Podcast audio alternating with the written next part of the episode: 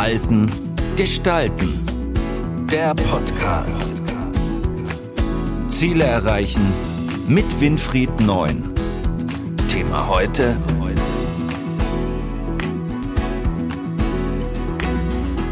Der Zwang zum Homeoffice. Wie verhalte ich mich richtig? Aufgrund des Coronavirus werden viele Menschen dazu gezwungen, Homeoffice zu betreiben und müssen wegen einer Ausgangssperre auch noch zu Hause bleiben. Für viele Menschen, insbesondere wenn es länger dauert, eine hohe psychologische Belastung. Wieso ist das Homeoffice für viele eine psychologische Beladung? Ja, wir leben in der Tat in sehr anspruchsvollen, herausfordernden Zeiten. Das ist absolut richtig. Das Coronavirus hat den ganzen Globus im Griff und äh, sorgt in allen Bereichen für komplette Veränderung, gleichgültig ob es das gesellschaftliche Leben anbelangt oder aber ob es unser persönliches Leben anbelangt. Und einer der sicherlich äh, ja, schwierigsten, aber auch herausforderndsten und manchmal auch positiven äh, Dinge, die dabei entstehen, ist das Homeoffice.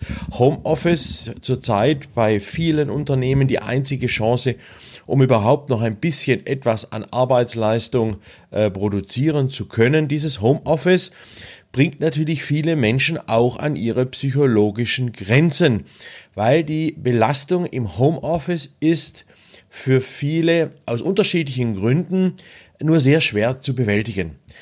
Dabei sind die Gründe vor allem zum einen, dass natürlich man den sozialen Austausch mit seinen Kollegen, der unmittelbar leicht und einfach im Büro stattfindet, jetzt eher umständlich, äh, aufwendiger äh, durch neutrale Medien wie zum Beispiel das Telefon nur noch erfolgen kann. Das heißt, wir haben im Homeoffice Tendenzen zu vereinsamen, Tendenzen uns isoliert zu fühlen. Und die Sozialpsychologie sagt uns ja hier, dass es schon sehr, sehr wichtig ist, dass wir Menschen als soziales Wesen immer wieder den Austausch der anderen und zu den anderen in virtueller Form wirklich aktiv auch realisieren können. Und wenn dieser Austausch eben nicht möglich ist, dann belastet das unsere Psyche. Wir werden depressiver, wir werden ruhiger, wir werden aggressiver, je nachdem, wie der eine oder andere auf die Situation reagiert. Aber dadurch, dass diese soziale Isolation uns äh, eines beraubt, was uns für uns wichtig ist, nämlich das soziale Feedback, des anderen, ihn zu sehen, seine Körperreaktionen zu sehen, seine Gestik, seine Mimik, auch die Art, wie er schnauft, wie er atmet, wie er uns anschaut. All das sind Dinge, die für uns Menschen als Wahrnehmungsfaktor eine große Rolle spielen. Also es ist nicht nur die Isolierung, also die Einsamkeit, äh, die uns da zu schaffen macht, sondern es ist auch diese fehlende äh, virtuelle, also sprich nonverbale Interaktion mit dem anderen. Wir sind Augentiere und als Augentiere nehmen wir extrem viele Wahrnehmungen auf, was Körpersignale anderer ist und verarbeiten die auf einen Bruchteil der Zeit, wie wir zum Beispiel das mit Worten tun. Also wir sind bei nonverbaler Kommunikation und deren Wahrnehmung und Verarbeitung wesentlich schneller. Und dieser Kanal ist jetzt durch das Homeoffice natürlich sehr stark eingeschränkt. Da hilft auch nicht unbedingt eine Videokonferenz, da in der Videokonferenz ja oftmals die Bilder etwas verzerrt, die Perspektiven verzogen sind und damit nicht dieses unmittelbare Erspüren des anderen eben möglich ist.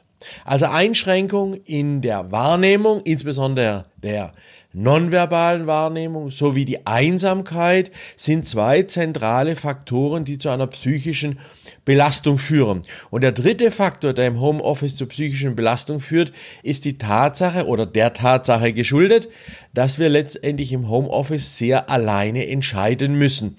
Und bei Entscheidungen bedarf es natürlich immer einer gewissen Konzentration, da wir abwägen zwischen dem, was ist sinnvoll notwendig und was kostet es an Energie.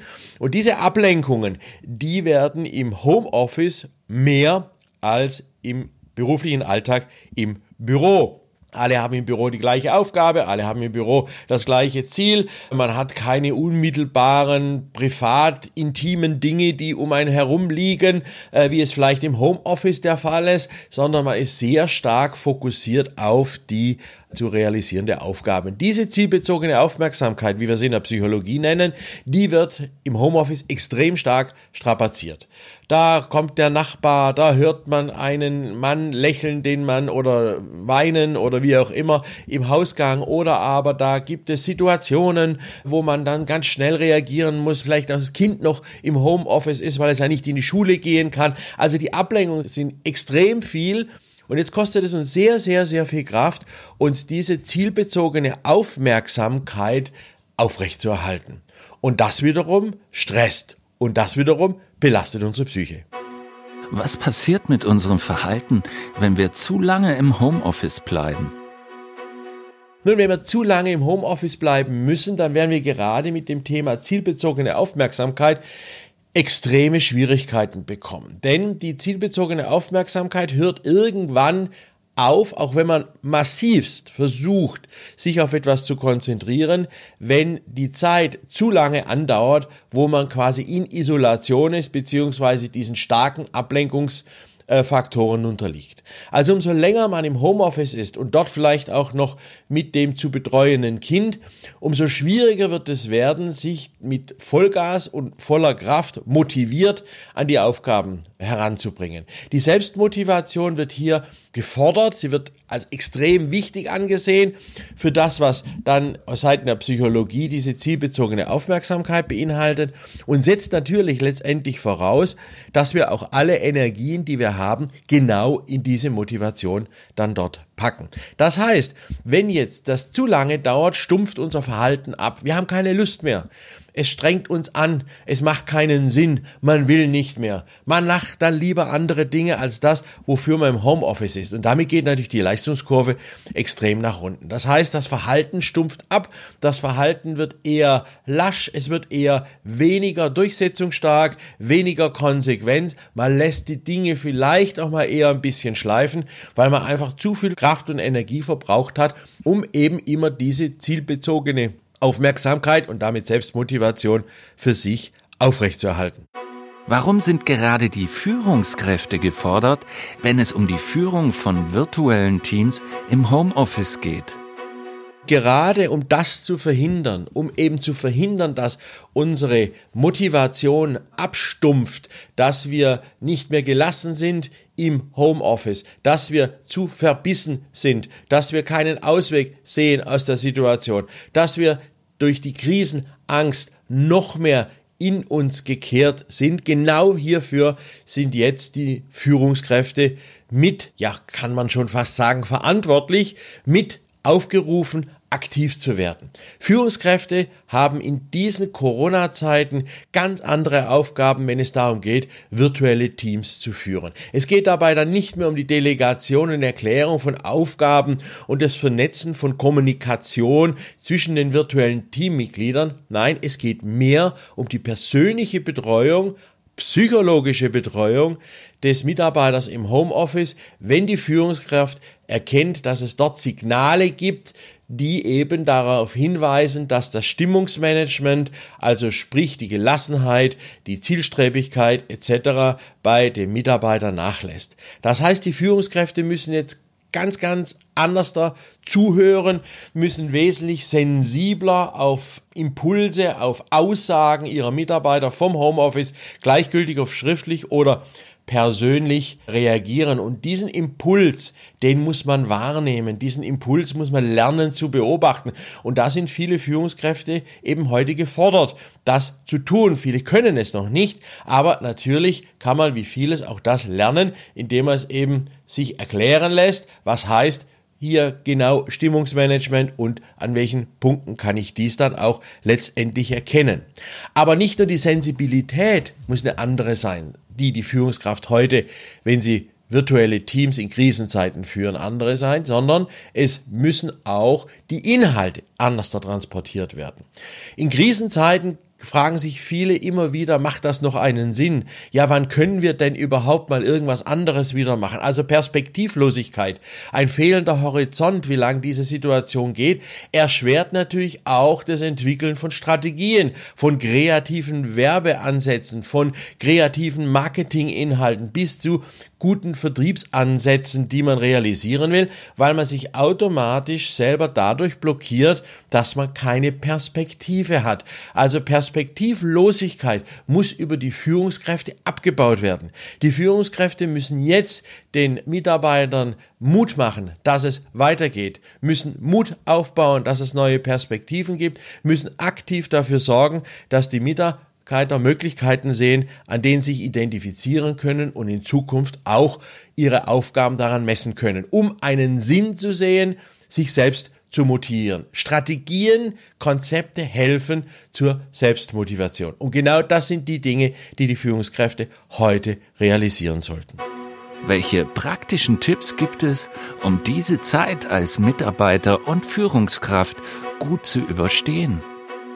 Nun, als praktische Tipps für diese Krisensituation mit dem Coronavirus und den damit verbundenen Homeoffice habe ich hier natürlich auch für euch parat. Tipp Nummer eins ist, dass man versuchen sollte, den Kaffeeklatsch, den man im Büro ja regelmäßig hat und der aus psychologischer Sicht sehr, sehr, sehr wichtig ist, sollte man versuchen auch zu initiieren im Homeoffice. Das heißt, einfach auch mal versuchen, den anderen direkt anzurufen und mit ihm über Belangloses zu sprechen. Also nicht nur Videokonferenzen abzuhalten, wo es um Sachthemen geht oder Frage-Antwort-Spielchen zu Sachthemen realisieren, sondern wirklich auch einmal nur über Belangloses, Nebensächlichkeiten oder aber auch über diese Krise über den Coronavirus zu sprechen, um dort den Frust, die Befürchtungen oder auch die Hilfe, die man braucht, einfach loswerden zu können. Also, ganz wichtig, Verlagerung des Kaffeeklatschs in Richtung eines Telefonates. Zweiter Tipp ist, man sollte als Führungskraft versuchen, mit den Mitarbeitern mehr Gespräche und mehr Inhalte zum Thema Angst vor der Krise Bewältigbarkeit der Krise oder aber Dauerhaftigkeit der Krise lenken. Denn dann haben die Mitarbeiter für sich selber eine Chance, sich neu zu sortieren und über die Führungskraft auch den ein oder anderen Impuls zu bekommen, um sich wieder, ja, wie soll man sagen, selber äh, zu beruhigen, selber in Griff zu bekommen. Da kann die Führungskraft als Gesprächspartner jetzt extrem gute Dienste leisten. Also nicht das Sachthema, nicht die Aufgabe, primär in den Vordergrund stellen, sondern wirklich versuchen zu verstehen, wie fühlt sich der Mitarbeiter jetzt in dieser Situation im Homeoffice.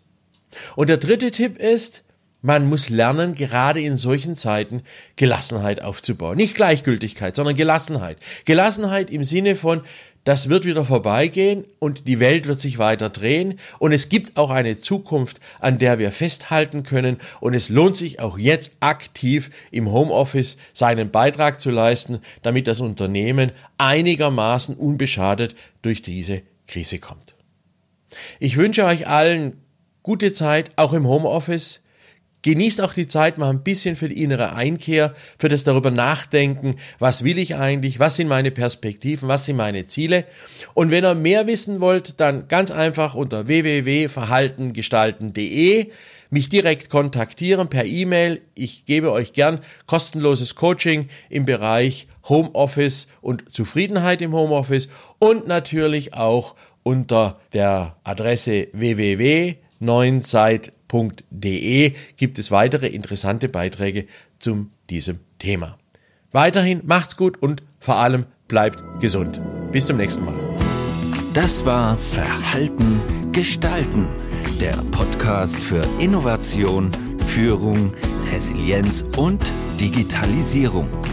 Weitere Informationen zu diesen Themen und zu Winfried Neun finden Sie im neuen Zeitmagazin und auf der Website verhaltengestalten.de.